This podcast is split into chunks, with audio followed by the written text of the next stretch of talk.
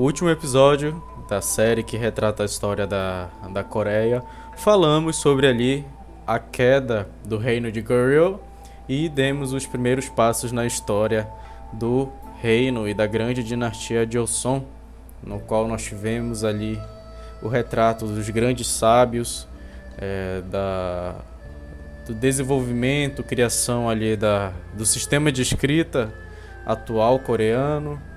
Tivemos a história, por mais que rápida, ali do rei Sejong, que é conhecido como o Grande. E também falamos sobre o Almirante In, que vai ser o tema do podcast de hoje.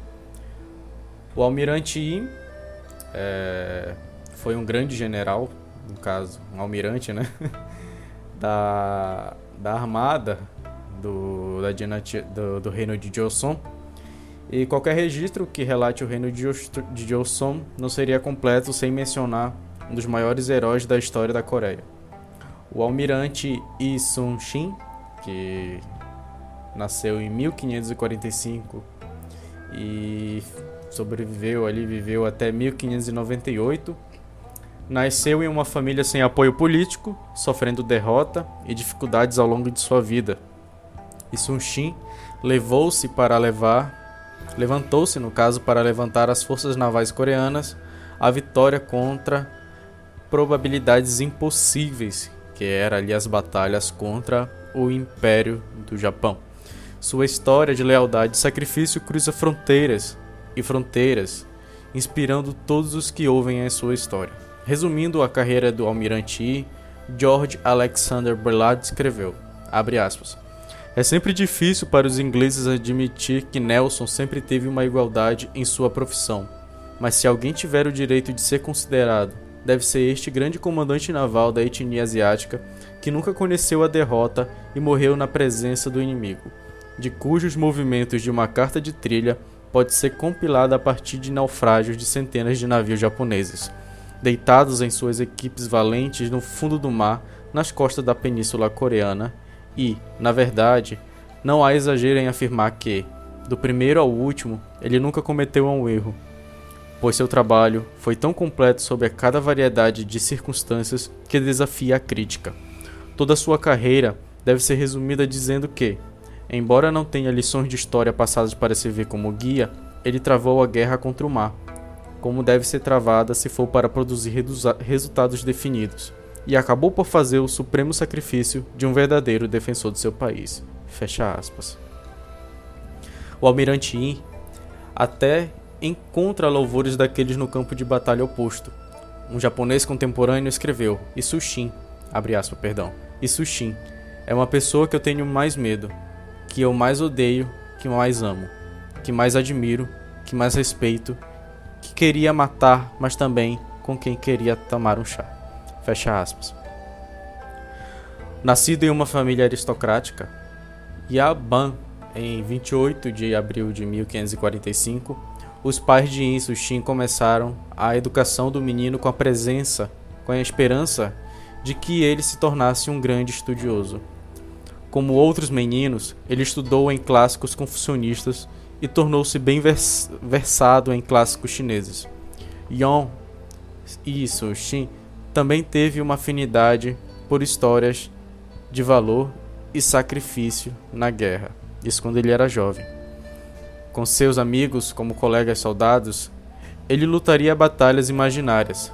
Este jogo inocente se tornaria um treinamento sério e, nos seus vinte e poucos anos, faria o exame militar para se tornar um oficial. Ele também recebeu notas altas em tiro com arco, mas durante a prova de equitação ele caiu, quebrando a perna. Apesar de subir de volta a cavalo e terminar o teste com uma perna quebrada, os examinadores o reprovaram. Ele retornou quatro anos depois para passar o exame com notas altíssimas. Sua primeira missão enviou-o para a fronteira norte-coreana, para se defender contra os nômades ocasionais. Depois de vários anos naquele posto, ele acabou por receber comando sobre um pequeno contingente de tropas. Um dia, um grupo de bandidos lançou uma invasão surpresa, com a maioria dos soldados atendendo as colheitas nos campos, apenas um punhado foi deixado para defender o forte. O capitão Yi defendeu com sucesso forte, mas com fortes baixas. Quando os incursores retiravam-se com seus saques, Isushin saiu do forte perseguindo os invasores. Mesmo depois, com uma flecha pequena sua, na, em sua perna, ele não parou de lutar até a invasão dos, até a invasão dos inimigos. Apesar de sua honestidade impecável e excelente currículo de conquista, Isushin ainda experimentou contratempos. Muitas vezes sua honestidade que o colocou em problemas. Muitas vezes ele repreendido e até mesmo rebaixado por causa de sua falta de vontade de quebrar as regras. Um desses casos envolveu um dos oficiais superiores de Sushin. O oficial tentou adiantar a patente de um de seus parentes, apesar do fato de o homem não ter qualificação. Sushin rejeitou a promoção, afirmando que um homem deve ser promovido por causa de sua habilidade e não suas conexões. Mais tarde, esse superior veio como inspetor de um dos seus postos de comando de Sushin e enviou uma carta discriminatória face ao governo, informando que havia uma falta de disciplina e ordem no posto. Essa avaliação falsa custou a Sushin o seu trabalho. Ele foi forçado a demitir-se nos serviços militares por um tempo. O governo finalmente reintegrou Sushin e o promoveu para servir como comandante naval direto da província de Jeolla em 1591. Nesta posição, ele supervisionou a marinha na parte sudoeste da Coreia. Esta reintegração veio no momento oportuno porque o reino de Joseon, Joseon desfrutou uma relativa paz por décadas, fazendo com que os padrões militares tivessem uma queda. O desafio japonês.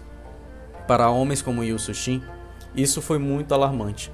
Recentemente, o governo de Joseon havia recebido relatórios de que o Japão se unificara sob uma, a liderança de Toyotomi Hideyoshi e que estava se preparando para a invasão. A maioria dos coreanos viu o Japão como um país que de pouca importância e não acreditou nos relatórios. Contudo, Isushin, agora como almirante, trabalhou incansavelmente para se preparar para a guerra. Ele melhorou drasticamente os padrões e trabalhou para aumentar a disciplina. Ele também enfatizou a pesquisa e o desenvolvimento de novas armas, táticas e tecnologias. Foi neste momento que ele e seus soldados começaram a desenvolver completamente o navio tartaruga Gilboxshire e, indiscutivelmente, o primeiro navio revestido de ferro do mundo. Sob seu comando, os soldados também desenvolveram novos canhões de longo alcance para combater as táticas de embarque japonesa. Em abril de 1592, os japoneses lançaram sua invasão na Península Coreana. Eles também atacaram Busan, uma cidade na costa sudeste.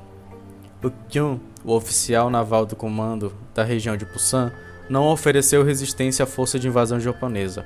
Ele, em vez disso, se dirigiu para as colinas para tentar salvar sua própria vida. As forças japonesas capitalizaram a oportunidade e rapidamente dominaram a cidade de Busan. A invasão rapidamente subiu a península coreana e um mês depois ultrapassou Seul. Este rápido avanço por terra forçou os japoneses a buscar maneiras alternativas de reabastecer suas tropas. Em vez de enviar suprimentos sobre terra, eles esperavam estabelecer uma rota marítima para fornecer suprimentos. A única coisa que estava em seu caminho era o almirante E. A batalha no mar. Se os japoneses buscaram uma maneira de vencer o almirante I ou fugir dele, Isushin usou uma rede de agricultores e pescadores informantes para escolher os locais de batalha que deveriam lhe dar vantagem. Em seu primeiro combate, a Batalha do Oppo, Su Xin pegou os japoneses de surpresa quando estavam ocupados saqueando o porto onde estavam ancorados. Os marinheiros inimigos tiveram poucas possibilidades de se defender e os navios coreanos navegaram intactos. Mais tarde, na Batalha de Sachon, atra ele atraiu os japoneses para fora de sua fortaleza e entrou em uma armadilha usando uma falsa retirada como estratégia, resultando em outra vitória. Em uma de suas buscas mais batalhas mais famosas, a Batalha de Hansam, o almirante Yi atacou no coração de uma das bases principais do Japão com apenas seis navios. Acreditando que os navios eram uma infeliz partida de escoteiros, os navios japoneses atacaram os coreanos apressadamente. À medida que os navios coreanos recuaram do ataque, eles passaram por um canal estreito. À medida que os navios japoneses saírem do canal em busca de seus navios, ficaram surpresos ao encontrar a frota do almirante Yi esperando por eles. Os japoneses logo foram cercados por navios de guerras coreanos por todos os lados. Os coreanos derrubaram os navios inimigos depois de uma série de bolas de canhão arremessadas contra os navios japoneses. Embora su superassem em número de quatro navios para três, a frota do almirante Yi conseguiu destruir 66 dos 73 navios japoneses sem perder um navio de sua frota. o restante dos navios japoneses voltaram a Pusan exigindo que Toyotomi Hideyoshi pedisse uma parada de atividades navais fora da vizinhança de Pusan. Essas vitórias navais ajudaram a virar a situação na guerra. Além dessas vitórias no mar, os exércitos de reforço de Min da China ajudaram a forçar os japoneses a recuar.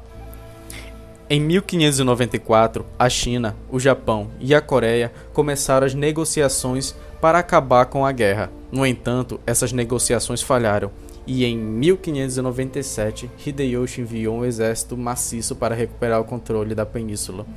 Ainda temendo o domínio naval de Isushin, o comando militar japonês criou uma maneira de destruir Isushin de dentro da Coreia. Integridade política. Durante toda a guerra, a força de invasão japonesa usou agentes duplos para não apenas reunir informações, mas também para alimentar falsas informações aos coreanos. Um desses agentes forneceu informações falsas às forças coreanas, dizendo que uma grande frota estava seguramente ancorada em um porto vulnerável. Quando o tribunal de Joseon ordenou que o almirante Yi atacasse, mas ele recusou. Seus próprios agentes haviam informado que o almirante Yi do tamanho ou do poder real da frota e haviam desencalhado um contra-ataque nesse local. Um rival de longa data, Won Kyun, que nutria grande inveja por do almirante Yi, usou sua recusa como forma de retirar o almirante Yi de circulação. Kyu e os seus aliados enviaram uma petição ao rei Sojong, é, alegando que o almirante Yi desobedecera às ordens, pedindo não só sua remoção, mas também a sua execução. Vários dos colaboradores e apoiadores de Sushin se opuseram veementemente a essas ações, salvando-o da pena de morte.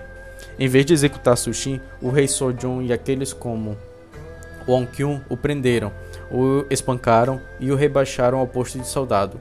Kyun, agora como, comand como comandante da frota de, de Joseon, decidiu atacar aquela frota japonesa. Won Kyun comandou toda a marinha coreana ao ataque porque confiava nas informações dos agentes, agentes duplos. A batalha foi um massacre e apenas 12 navios coreanos escaparam da armadilha. Percebendo o erro dele, o rei se desculpou com o desprezado Yusushin. Depois de ser liberado de sua prisão, o almirante Yi voltou ao mar para encontrar os doze navios restantes. O rei Sojong sugeriu que o almirante Yi abandonasse os barcos e contribuísse para a guerra terrestre. Uma resposta humilde e firme, o almirante escreveu: aspas, Somente doze navios permanecerem, permanecem Farei o meu dever e lutarei contra os inimigos até o último homem. Fecha aspas. Voltem à batalha. Apesar do medo do almirante Yi, os japoneses enviaram uma força de pouco mais de 300 navios japoneses para destruir a marinha coreana. O almirante Yi recuou de seus perseguidores, ele desenvolveu uma estratégia ousada para escapar. O almirante Yi planejava passar por um pequeno canal, o estreito de Mongyang, usando a passagem estreita para sua vantagem.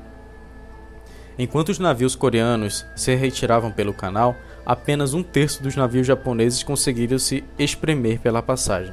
Os navios japoneses de profundidade foram mais rápidos do que os navios coreanos e logo alcançaram os 13 navios coreanos na corrente rápida. No que parecia um último esforço, o almirante Yi girou seu próprio navio e se lançou para os navios que se aproximavam. O navio do almirante logo ficou sozinho, pegando fogo pesado, enquanto os outros navios coreanos aceleravam em pleno retiro. Sem medo, o almirante Yi pulou na briga gritando palavras de encorajamento para os seus marinheiros e disparando flechas nos navios inimigos. Inspirado pela Inspirados pela coragem de seu líder, os outros navios coreanos interromperam a retirada e foram ao socorro do navio de comando. Em uma virada milagrosa de eventos, os coreanos afastaram a primeira onda de navios até que a maré da batalha literalmente mudou. O almirante Yi entrou no estreito sabendo que a maré trocava a cada poucas horas. No caminho para o estreito, a maré começou a puxá-los de volta para a seção mais estreita. Os navios coreanos, com suas quilhas baixas, conseguiram manobrar facilmente na passagem estreita. Os volumosos navios japoneses, no entanto, começaram a colidir um com os outros enquanto a maré sugava-os de volta através do canal. Além da maré, o almirante Yi colocou anteriormente um grande uma grande corrente ao longo do canal.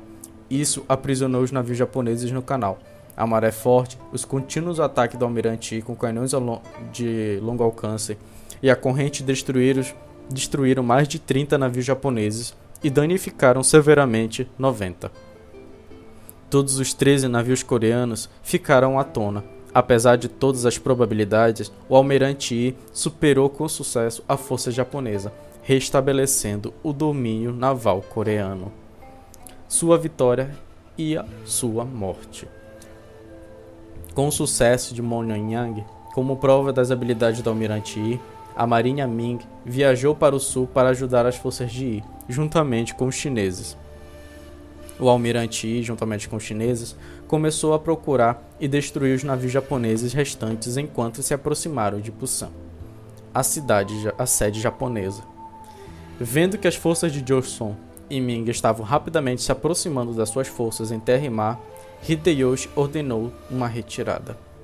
Pouco depois de ordenar a retirada, Hideyoshi morreu, levando consigo a força motriz por trás da invasão. Sushin continuou a caçar os navios japoneses. Ele e o general Min Chen-ni eventualmente encurralaram os japoneses no estreito de Noryang. Excessivamente, superando os números das forças aliadas, os japoneses tentaram atravessar o bloqueio aliado, a batalha durou horas, enquanto as forças aliadas lentamente destruíram os japoneses. No final da batalha, passaram vários navios e o almirante Yi perseguiu-os. Uma bala perdida atingiu o almirante na axila esquerda. Sabendo que a ferida era fatal, ele chamou aqueles que estavam com ele, seu filho e seu sobrinho, e ordenou que o cobrisse com o escudo para não desmoralizar as tropas. Ignorando a morte de seu comandante, os marinheiros pressionaram a não deixar que nenhuma fração das forças do inimigo escapassem. Ao descobrir que o almirante Yi Sushin havia morrido, muitos homens caíram e choraram. Apesar de sua perda, eles ganharam, trazendo a contagem de trazendo a contagem de batalhas do almirante Yi para 23 vitórias e 0 derrotas. Como nos outros tempos de sua vida, ele havia sacrificado sua própria vida por causa dos outros e do seu país. Seu corpo foi devolvido a Assam, sua cidade natal, para ser enterrado. Postumamente, ambos os tribunais reais de Joseon e Ming concederam-lhe inúmeras honras. O almirante Yi também foi homenageado na moeda de 100 won. O tribunal de Joseon deu-lhe o nome póstumo Duque de Lealdade e Estado de Guerra, ou Chumonggong. Hoje, as estátuas de Yi fazem parte de várias paisagens turísticas coreanas. Falando para inspirar seus homens no início da batalha em Mongonyon, em Myongongyang, ele chamou, abre aspas, se você procurar a vida, encontrará a morte, mas na busca da morte, você encontrará a vida, fecha aspas. Isso Shin nunca procurou e nunca recebeu a honra que ele merecia nesta vida.